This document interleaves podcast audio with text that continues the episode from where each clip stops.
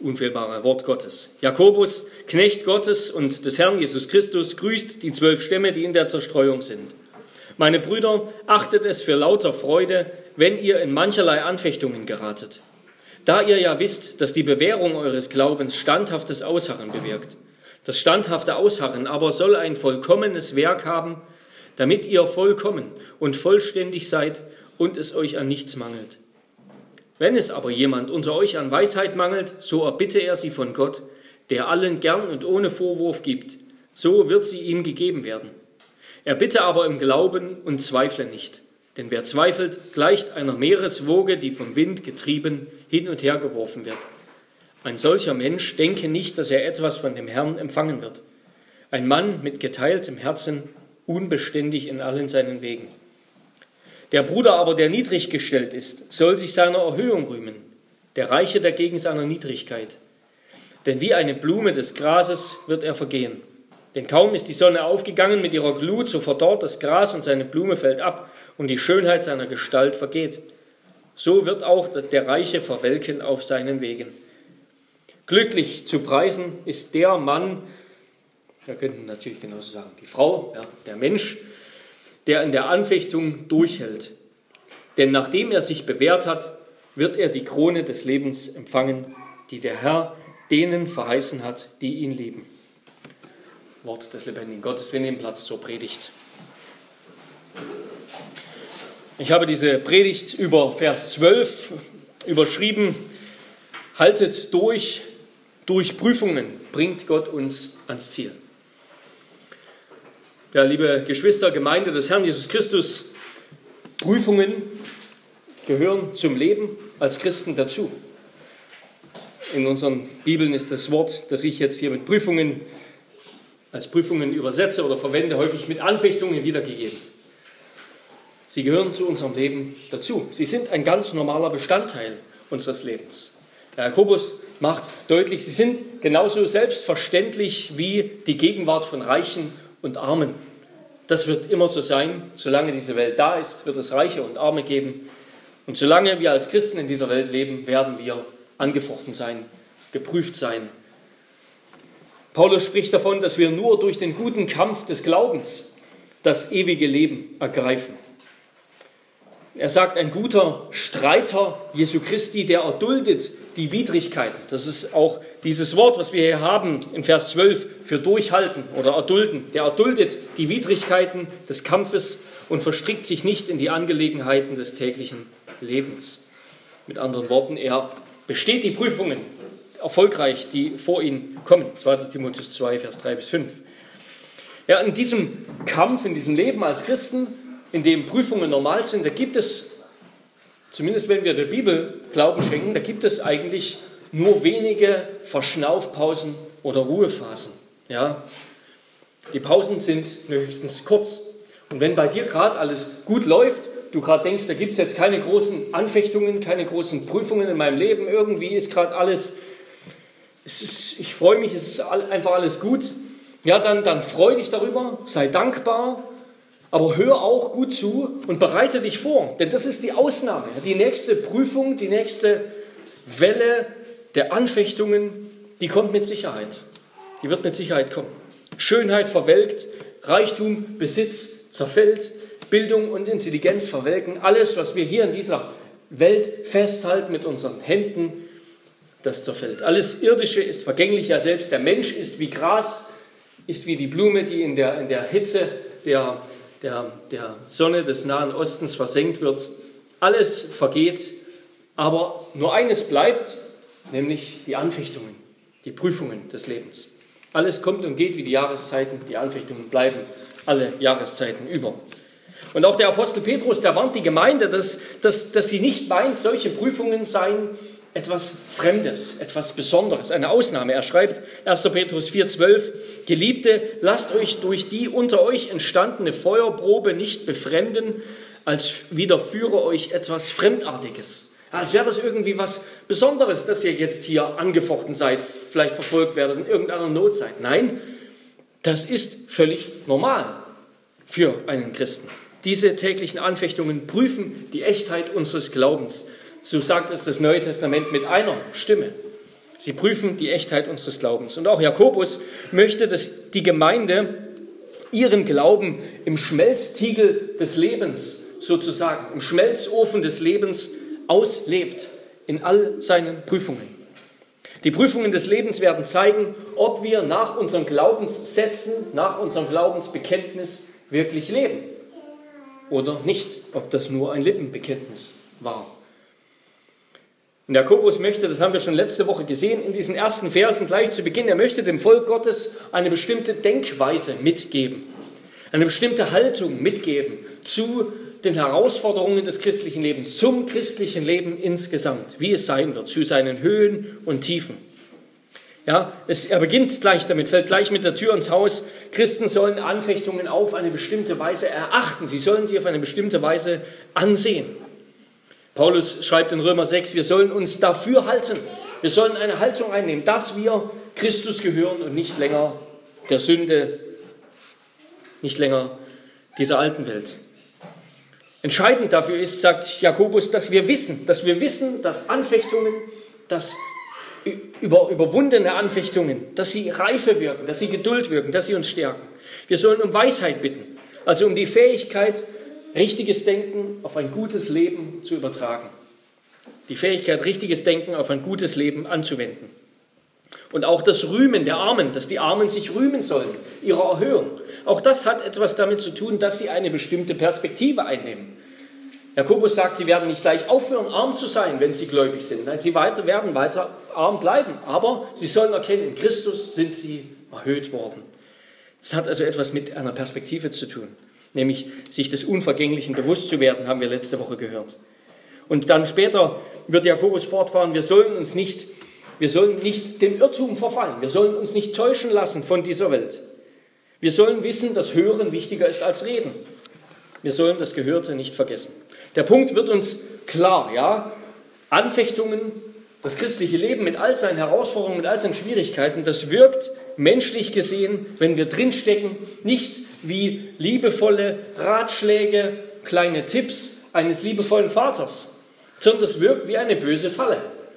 Ja, wir, Vers 2, wir geraten in solche Anfechtungen, wir fallen in sie hinein. Widerwillens, nicht gern, nicht mit Absicht, nicht geplant. Sie kommen über uns.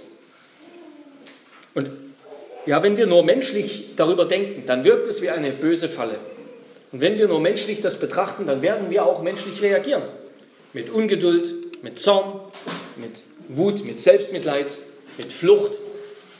Wir werden uns fragen, warum ich? Wer ist jetzt daran schuld? Bin ich schuld? Wie kann ich entkommen? Wie kann ich einfach nur hier raus? Aber Gott möchte, dass wir anders drauf schauen, dass wir es anders betrachten, dass wir sehen, diese Prüfungen, so unangenehm sie sind, sie kommen von Gott, sie dienen dem Guten. Ja, sie kommen von Gott selbst her. Das heißt nicht, dass sie immer angenehm sind, dass sie immer gut laufen. Nein, im Gegenteil, solche Prüfungen können sehr schmerzhaft sein. Und wir haben schon festgestellt, dieser Begriff ist sehr allgemein. Ja? Der meint alles Mögliche. Der meint nicht nur direkt Leiden oder Verfolgungen. Reichtum ist genauso eine Prüfung, ist genauso eine Anfechtung. Alles kann zur Anfechtung werden. Aber dennoch sind diese Anfechtungen von Gott, will Jakobus uns sagen. Sie sind von Gott und sie haben sozusagen einen Gewinn für die Ewigkeit im Rucksack. Und diesen Gewinn wollen wir uns genauer anschauen. Hier nochmal in Vers 12, einem Vers, der im Grunde das, die, die vergangenen Verse, die ersten elf Verse eigentlich wunderbar zusammenfasst. Ein sehr schöner Lernvers, ja, den wir uns immer wieder aufsagen sollten, auch wenn es eben schwer wird. Ein Vers, den es der sich lohnt zu lernen, in dem sehr viel drinsteckt. Erstens, bestandene Prüfungen machen Kampf erprobt. Das heißt, sie bereiten uns vor auf größere zukünftige Prüfungen, in denen wir sonst fallen würden. Zweitens, mit jeder Prüfung wächst die Vorfreude auf den Sieg. Und drittens, der Motor des Durchhaltens. Oder wen liebst du wirklich? Erstens, bestandene Prüfungen machen Kampf erprobt. Jakobus schreibt in Vers 12, glücklich zu preisen ist der Mann, der in den Anfechtungen durchhält oder der sie erduldet. Denn nachdem er sich bewährt hat, wird er die Krone des ewigen Lebens, des Lebens empfangen. Also die Rede ist hier von einem tapferen Durchhalten. Der Glaube ist ein Kampf. Ja, es hat etwas mit Spannung zu tun. Wer glaubt, der bleibt dabei, der kämpft sich durch, auch durch Wegstrecken, die schwer sind. Der geht nicht einfach weg, wenn es schwer wird. Der hält stand. Der geht auch, wie es in den Psalmen heißt, durchs Tal der Tränen. Der geht durchs Tal der, der Dunkelheit, durchs Tal der Todesschatten, wie es im Psalm 23 heißt. Der vertraut auf den Herrn auch in diesen Momenten, weil er weiß, sein Gott ist mit ihm, sein Gott ist bei ihm, er führt ihn. Und so hat Jesus gesagt, wer ausharrt bis ans Ende, der wird gerettet werden. Wer ausharrt bis ans Ende. Aber wer den Anfechtungen einfach ausweicht, seien sie klein oder groß, der wird nichts lernen. Der wird nichts lernen, der wird nicht wachsen, der wird schwach bleiben. Das ist eine Erfahrung, die wir auch so im Leben machen.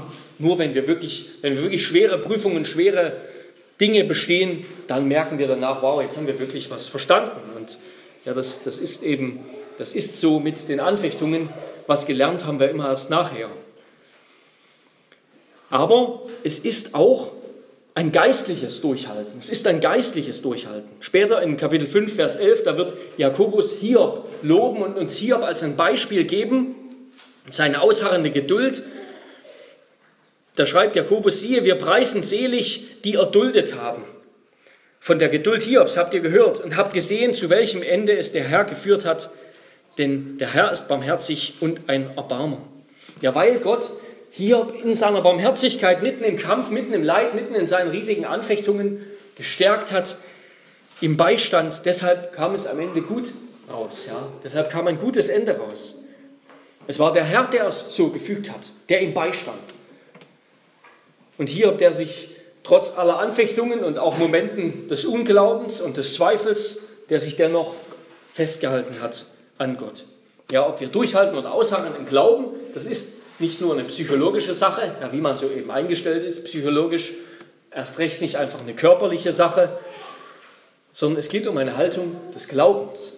Das Durchhalten ist eine Haltung des Glaubens, in der wir eben Widerwärtigkeiten geduldig aushalten weil wir wissen, dass der Herr uns hält und wir in seiner barmherzigen Hand sind.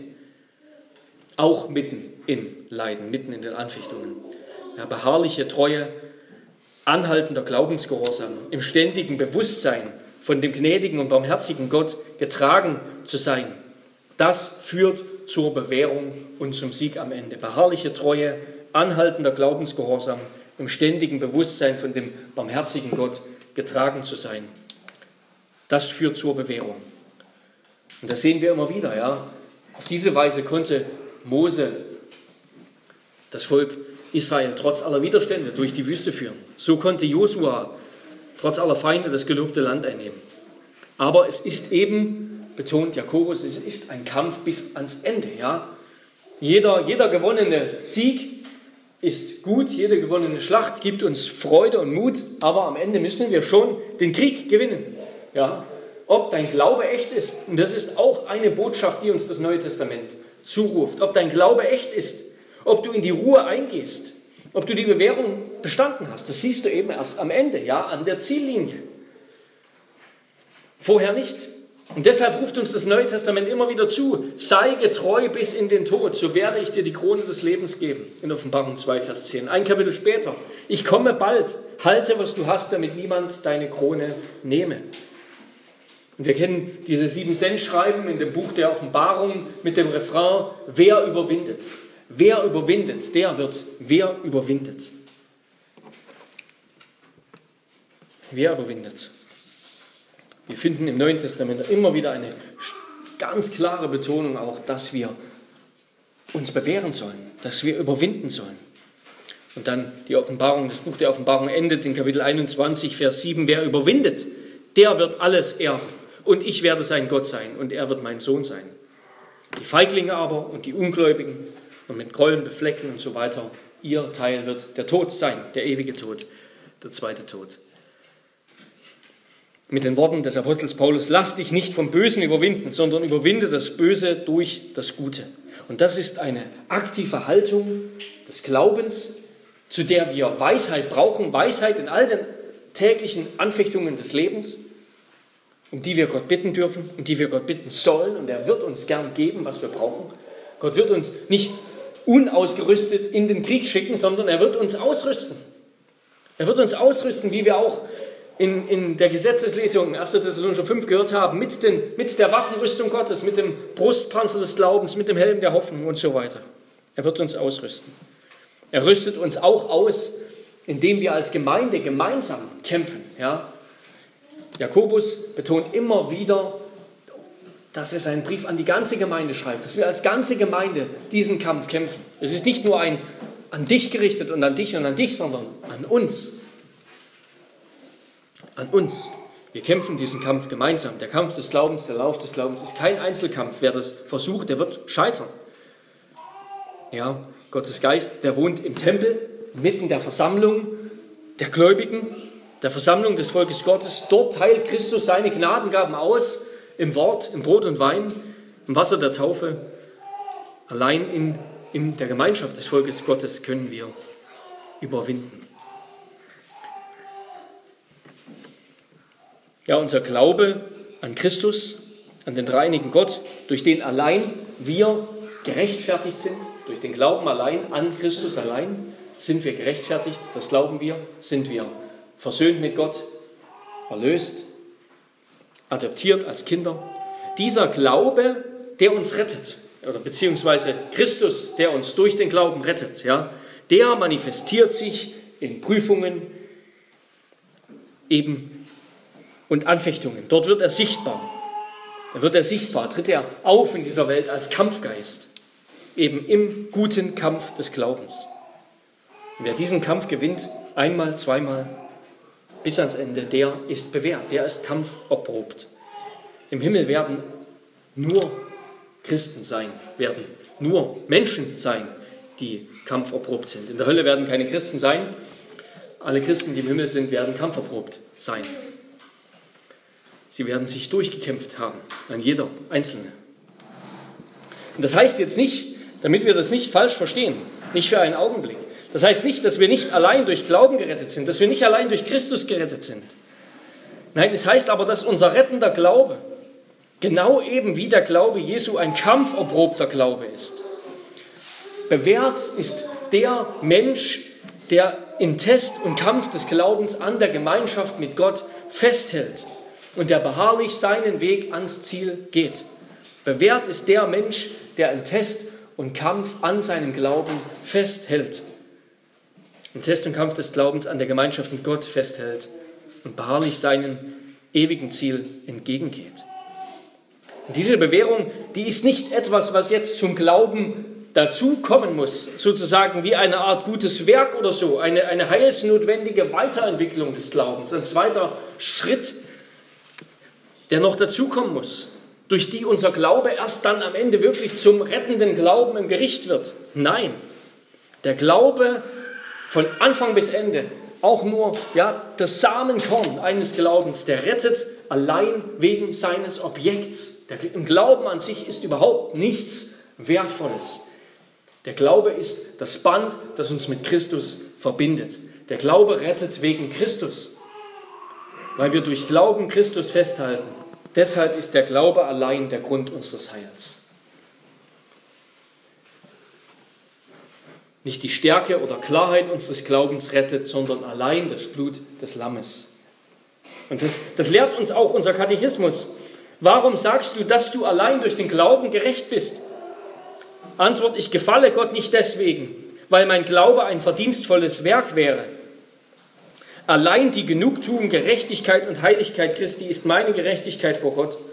Ich kann sie nicht anders als durch den Glauben annehmen und mir zueignen. Ja, wir können eben das Heil in Christus nur im Glauben halten. Wir haben Christus nur durch den Glauben. Aber dieser Glaube ist doch eben eine facettenreiche Realität. Ja? In, der Real, in der Wirklichkeit des Lebens tritt er auf, nicht als, als Kampf, als Lauf. Und ich will dazu mal Luther zitieren. Luther, der ja, wie wir alle, denke ich, wissen, der den Jakobusbrief so kräftig verworfen hat als eine stroherne Epistel, wir werden noch drauf kommen, äh, kritisiert hat, weil er eben gerade nicht die Botschaft des Glaubens beinhalten soll, sondern eben nur Gesetz, hat er gemeint, dass Das ist nicht, von, ist, ist nicht apostolisch, ja, das gehört wohl in die Schrift, so wie das alttestamentliche Gesetz auch, aber es ist nicht apostolisch, evangelisch, neutestamentlich. Aber dieser gleiche Luther, der hat auch gesagt, aber Glaube ist ein göttliches Werk in uns, das uns wandelt und neu gebiert aus Gott und tötet den alten Adam und macht aus uns ganz andere Menschen von Herz, Mut, Sinn und allen Kräften und bringt den Heiligen Geist mit sich. Oh, es ist ein lebendig, geschäftig, tätig, mächtig Ding um den Glauben, dass es unmöglich ist, dass er nicht ohne Unterlass sollte Gutes wirken. Er fragt auch nicht, ob gute Werke zu tun sind, sondern eher man fragt, hat er sie getan und ist immer im Tun. Wer aber nicht solche Werke tut, der ist ein glaubensloser Mensch. Ja, konnte auch Luther sagen, Glaube ist eine lebendige, kühne Zuversicht auf Gottes Gnade, so gewiss, dass er tausendmal drüber stürbe. Und solche Zuversicht und Erkenntnis göttlicher Gnade macht fröhlich, mutig und lustig gegen Gott und alle Kreaturen, welches der Heilige Geist tut im Glauben. Ja, der Glaube allein rettet wegen Christus allein, aber er ist voller Kraft und voller Leben und voller Kampfgeist und voller Werke. Und Abraham ist ein gutes Beispiel dafür, der, der Fürst des Glaubens. Ja? Ein gutes Beispiel für einen Glauben, der allein an Gott und seinem Wort hing und doch gerade darin eben so stark war, dass keine Barriere zu groß war, nicht einmal der Tod. Ja, Abraham, dem Gott verheißen hat mit seinen weiß nicht wie viel, 70, 80 Jahren, du wirst noch ein Kind bekommen, seine Frau war auch schon alt. Und so viele Widerstände gab es auf dem Weg, so viele versuchliche Gelegenheiten und Auswege, die er versucht hatten, alles Mögliche. Und doch hat er am Ende das Zeugnis bekommen, dass er in seinem Glauben, in Geduld abgewartet hat. Ja, Hebräer 6, Vers 5. Er hatte einen Glauben, der in Geduld abwartete und dadurch Gottes Verheißung erlangte. Er hat da, wo nichts zu hoffen war, auf Hoffnung hin geglaubt. Er wurde nicht schwach im Glauben und zog nicht seinen Leib in Betracht, der schon erstorben war, weil er fast hundertjährig war, auch nicht den erstorbenen Mutterleib der Sarah. Er zweifelte nicht an der Verheißung Gottes durch Unglauben, sondern wurde stark durch den Glauben, indem er Gott die Ehre gab und völlig überzeugt war, dass er das, was er verheißen hat, auch zu tun vermag. Darum wurde es ihm als Gerechtigkeit angerechnet. Ja, worin liegt die Kraft zu bewähren? Die, die ist nichts Zusätzliches, das wir irgendwie aus uns herausholen müssten oder dass Gott uns noch zusätzlich dazu schenkt. Nein, Gott schenkt sie uns mit dem Glauben, wenn wir vertrauen, dass Gott das, was er uns verheißen hat, nämlich das ewige Leben, auch schenkt. Und das tun wir, ja. Und das tun wir auch mitten im Kampf, mitten in Anfechtungen. Hilf mir auch in diesem Kampf treu zu sein. Aber wir brauchen uns auch, wir brauchen Gott nichts vormachen, wir dürfen uns selbst nichts vormachen. Es ist nicht so, dass wir immer erfolgreich sind, dass wir von einer erfolgreichen Prüfung zur nächsten gehen. Ja? Wir werden immer wieder scheitern, wir scheitern immer wieder. Aber auch durchs Scheitern lernen wir ganz wichtige Dinge. Und auch das, auch das ist dann im Sinne von Jakobus, ja, der ja sagt, dass wir aus den Anfechtungen lernen. Und wenn wir in der Anfechtung gescheitert sind, dann können wir Gott trotzdem bitten, lass mich daraus lernen. Und was lernen wir daraus? Wir lernen, dass was einen echten Glauben ausmacht, das ist nicht Sündlosigkeit, sondern das ist eine heilige Abscheu gegenüber Sünde. Eine Sensibilität für Gottes Willen und auch für die verführerische Macht der Sünde. Ein mutiger Kampfgeist gegenüber Sünde. Ein Herz voller Zerknirschung und Demut wegen Sünde. Und eben der entschiedene Wille Gottes souveräner Gnade jeden Tag aufs Neue mehr und mehr zu vertrauen, mehr zuzutrauen als der Macht der Sünde. Ja, wir lernen viel über Gottes Gnade, wenn wir fallen. Wir lernen eben nur viel über seine Gnade, wenn wir beständig darauf angewiesen sind, wenn wir jeden Tag demütig und zugleich freimütig unsere Schuld zum Thron der Gnade bringen, unser Versagen und glauben, dass sie im Meer des Blutes Christi versenkt wird. Auch wenn wir fallen mögen, verloren haben wir erst, wenn wir nicht mehr glauben und nicht mehr um Gnade flehen im Glauben.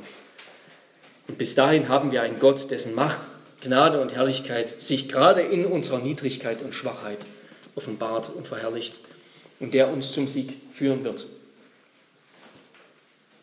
Unser Glaube wird also bewährt, indem wir auch in Anfechtungen mehr auf die Verheißung, auf Gottes Wort vertrauen. Sie nicht loslassen, wenn der Druck groß ist. Und damit kommen wir zum zweiten Punkt. Mit jeder Prüfung wächst die Vorfreude auf den Sieg. Jakobus hat ja in den Versen 2 bis 4 schon begonnen mit der Anfechtung und eben dort vor allem den gegenwärtigen Nutzen, den gegenwärtigen Nutzen und Segen von Anfechtungen beschrieben. Das haben wir letzte Woche gehört, nämlich dass sie uns im Glauben stärken, dass sie uns in Gottes Arme treiben, also zum Gebet führen und dass sie uns das vor Augen stellen, was unvergänglich ist. Nicht menschliche Werte, sondern Gottes Wort, seine Gnade. Und jetzt in Vers 12 beschreibt er den endgültigen Segen, den ewigen Nutzen von Anfechtungen, nachdem wir alle Anfechtungen überwunden haben. Was ist das? Er sagt, wer alle Prüfungen bestanden hat, alles durchgehalten hat, der empfängt die Krone des Lebens. Der empfängt die Krone des Lebens. Ja, glücklich zu preisen ist der Mann, der an der Anfechtung durchhält, denn nachdem er sich bewährt hat, wird er die Krone des Lebens empfangen. Und das ist sein Glück. Deshalb ist er glücklich zu preisen. Ja? Er ist glücklich zu preisen, weil er die Krone des Lebens empfangen wird. Also das heißt, dass wir mitten in der Anfechtung eigentlich einen Blick von Freude haben. Da ist etwas von Freude da. Und das sehen wir, das sehen wir vielleicht am besten bei Jesus. Auch Jesus hatte Anfechtungen und Prüfungen. Ja, das, wenn wir die Evangelien lesen, dann ist sein Leben voller Prüfungen und Anfechtungen. Und die größte natürlich ganz am Ende, ja, das Kreuz. Das Kreuz, die schrecklichste Prüfung, dass er die höllischen Qualen des Kreuzes erleiden musste, erdulden musste, ertragen musste. Und er hat sie auf sich genommen, er hat sie erduldet. Ja, in Hebräer 12, Vers 2, da steht das gleiche Wort, wie was hier steht für durchhalten, erdulden. Das gleiche Wort, Jesus hat die Qualen des Kreuzes erduldet, sie ausgehalten, sie ertragen, durchgehalten. Und wie hat er das getan? Hebräer 12, Vers 2, er hat sie auf sich genommen und ertragen, um der vor ihm liegenden Freude willen. Er hat den Blick auf den Sieg gerichtet, auf die ewige Freude gerichtet, auf die Freude seiner Erlösung und unserer Erlösung. Nein, Christus hatte am Kreuz selber keine Freude, als er da hing. Ja? Es war Leiden und Bitterkeit und nichts anderes. Angst war da und alles Mögliche. Aber doch hing er dort zugleich in Vorfreude, in Vorfreude auf die Krone des Lebens, auf seine und auf deine, auf den größten Sieg, den er erringen würde. Und darum lasst auch uns mitten in den Anfechtungen, mitten, wenn, es, wenn wir keinen Ausweg sehen, wenn es schwierig ist, wenn wir aufstöhnen und kaputt sind vom Kampf, lasst uns dann den Blick auf die vor uns liegende Freude richten, auf die Krone des Lebens, nämlich die Gemeinschaft mit Gott, die ewige Gemeinschaft mit, unseren, mit unserem Heiland. Diese Formulierung Krone des Lebens oder man könnte auch übersetzen Ehrenkranz des Lebens, die meint nicht, dass wir wirklich eine Krone aufbekommen werden, sondern es geht immer um die Sache, ja, um den Zusatz. Es geht um das Leben. An anderer Stelle schreibt das Neue Testament, schreibt Paulus von einer Krone der Gerechtigkeit, die wir bekommen werden, wenn wir durchgehalten haben.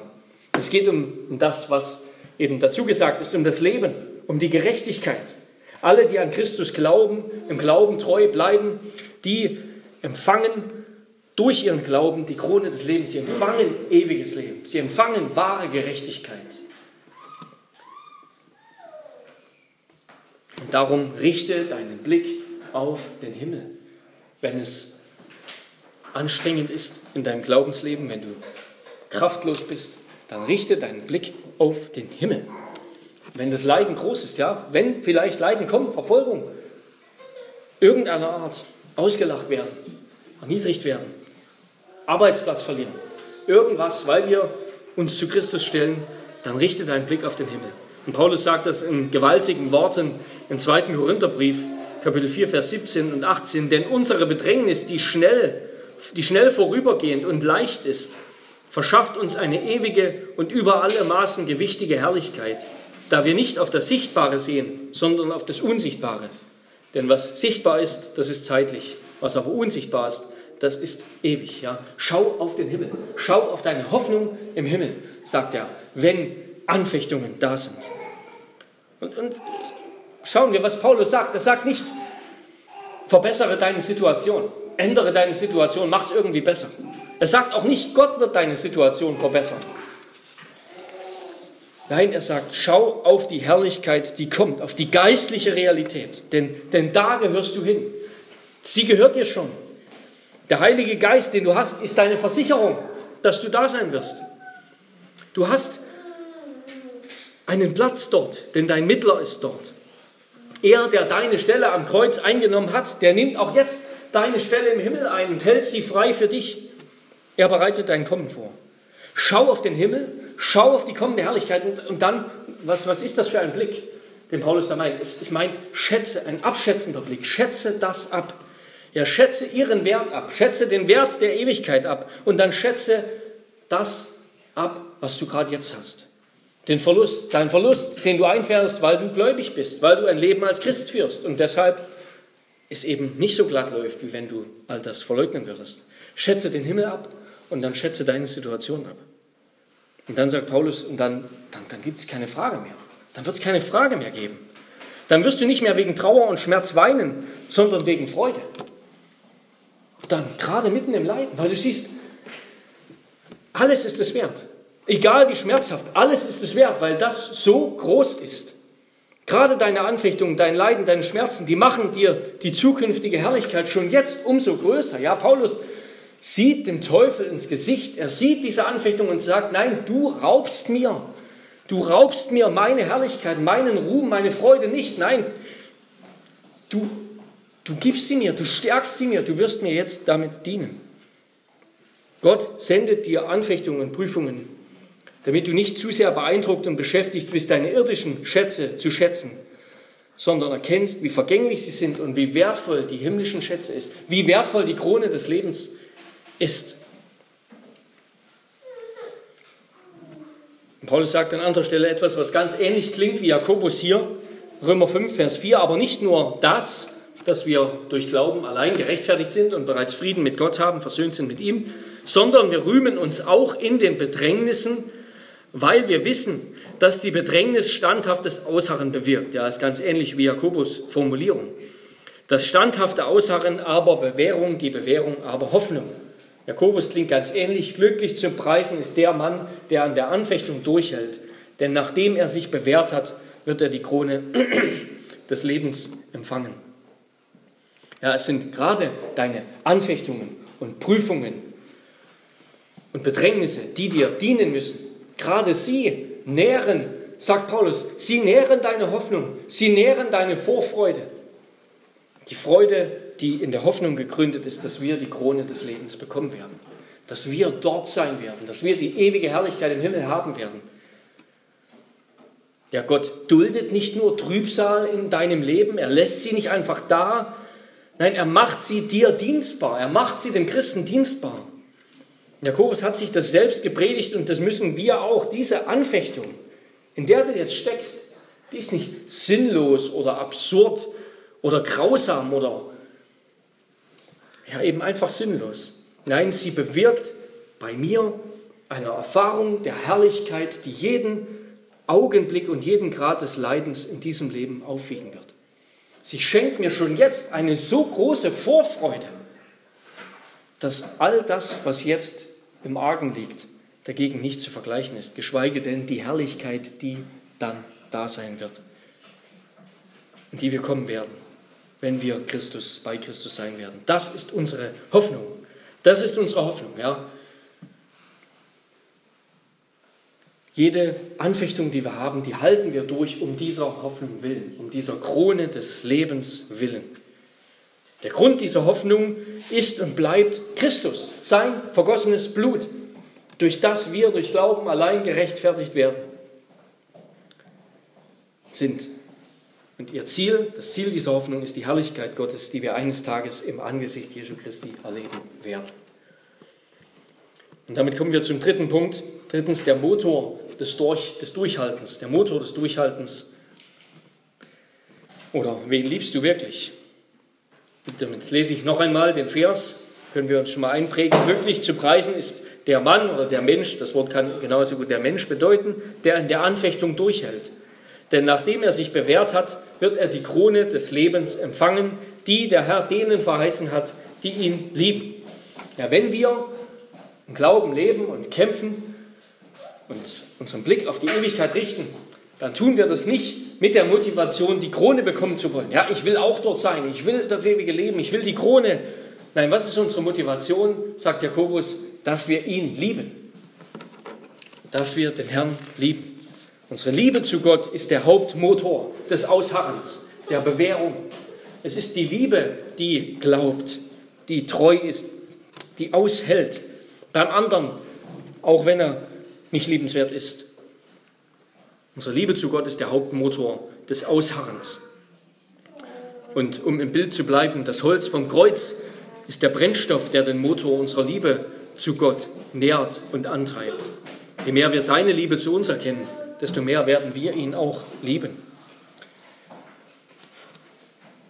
Ja, und Liebe, Liebe hat eine, natürlich eine emotionale Seite. Das ist ja das, das Schöne an der Liebe. Ja.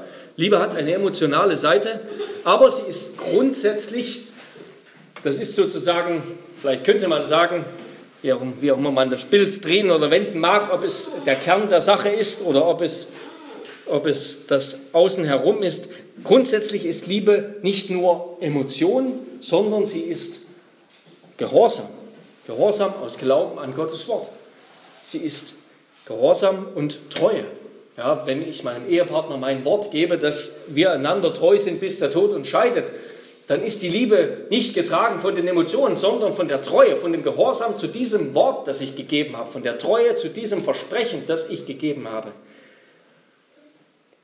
Und dem Glauben an das Versprechen meines Ehepartners. Gehorsam ist grundsätzlich Treue, Liebe ist grundsätzlich Treue und Gehorsam in Bezug auf Gott eben aus dem Glauben an sein Wort. Es ist also mehr als nur Emotionen.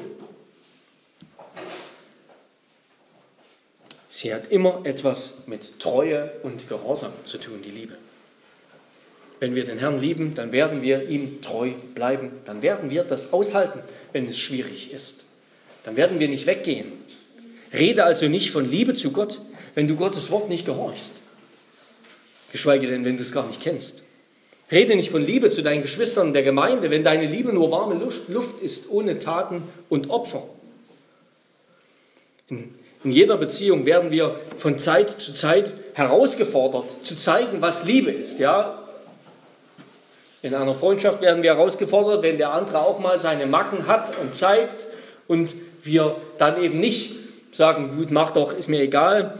Genauso gut auch in der Ehe werden wir herausgefordert, von den Schwächen und Fehlern des anderen trotzdem zu lieben. Und gerade da zeigt sich der Wert der Liebe. Dass er dann sagt, nötig, also, pff, so wie du bist, dann mache ich nicht mit, da gehe ich weg. Diese Momente, in denen unsere Liebe herausgefordert wird, in denen sie zeigt, was unsere Liebe taugt, ja, das sind keine schönen Momente, Bilderbuchmomente, sondern das sind eben, wie wir es am Anfang hatten, ja, das sind die Momente im Schmelzofen. Wenn wir gerade genervt sind, wenn gerade nichts gelingen will, wenn gerade alles gegen uns läuft, wenn gerade alles anstrengend ist, wenn man übermüdet ist, wenn man keine Lust mehr hat. In solchen Momenten zeigt sich, was wir wirklich lieben oder wen wir wirklich lieben. Und Gott schenkt uns solche Anfechtungen auch auf unseren Weg als Christen. Natürlich ist seine Liebe vollkommen, ja, aber er schenkt uns Anfechtungen, er schenkt uns Prüfungen, damit unsere Liebe zu ihm, unser Glaube zunimmt, gestärkt wird, zugerüstet wird und uns diese Momente eben auch in Frage stellen, vor die Frage stellen, was liebst du wirklich? Wen liebst du wirklich? Ist es wirklich Gott, den ich über alles liebe? Liebe ich meine Brüder und Schwestern in der Gemeinde wirklich? Liebe ich wirklich, was ich denke, dass ich liebe? Oder ist das, rede ich mir das nur ein? Sind das nur Worte? Was liebst du wirklich? Wen liebst du wirklich? Frag dich das. Bete darüber. Denn das macht dich wirklich aus. Das macht dich wirklich aus.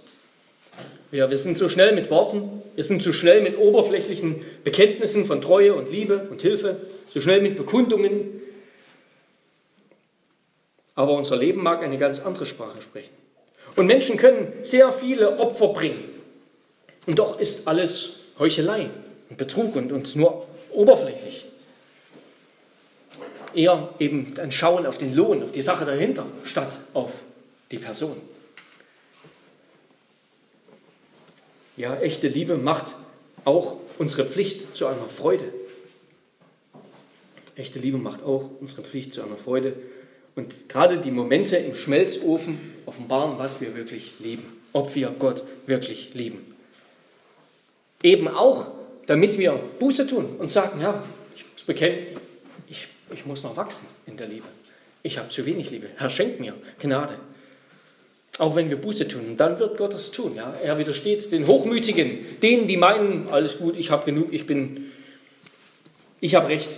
Gott widersteht den Hochmütigen, aber er hilft den Demütigen. Ihnen gibt er Gnade. Also danke Gott für diese Momente im Schmelzofen, für diese anstrengenden Momente, für diese Momente, in denen du herausgefordert bist. Eben auch bewusst, damit du dich fragst, wen liebe ich wirklich? Und bitte ihn, dass er nicht nur deine Emotionen, sondern auch vor allem dein Herz neu ausrichtet. Und das vermag er zu tun durch seinen Heiligen Geist. Und er will es auch tun. Ja, also ein in Prüfungen bewährter Glaube kann in uns dann eine Freude, eine Liebe schenken, auch mit echten Emotionen, eine Freude in Christus hervorrufen, die tiefer ist als alle oberflächlichen Emotionen. Und das ist, das ist auch der, der Wert und das Ergebnis und der Schatz eben, wenn wir lange mit Gott Gemeinschaft haben, genauso wie wenn man lange Jahre in einer Ehe ist, dass die Liebe wächst und viel stärker wird, genauso auch im Glauben. Amen. Amen. Lass uns beten.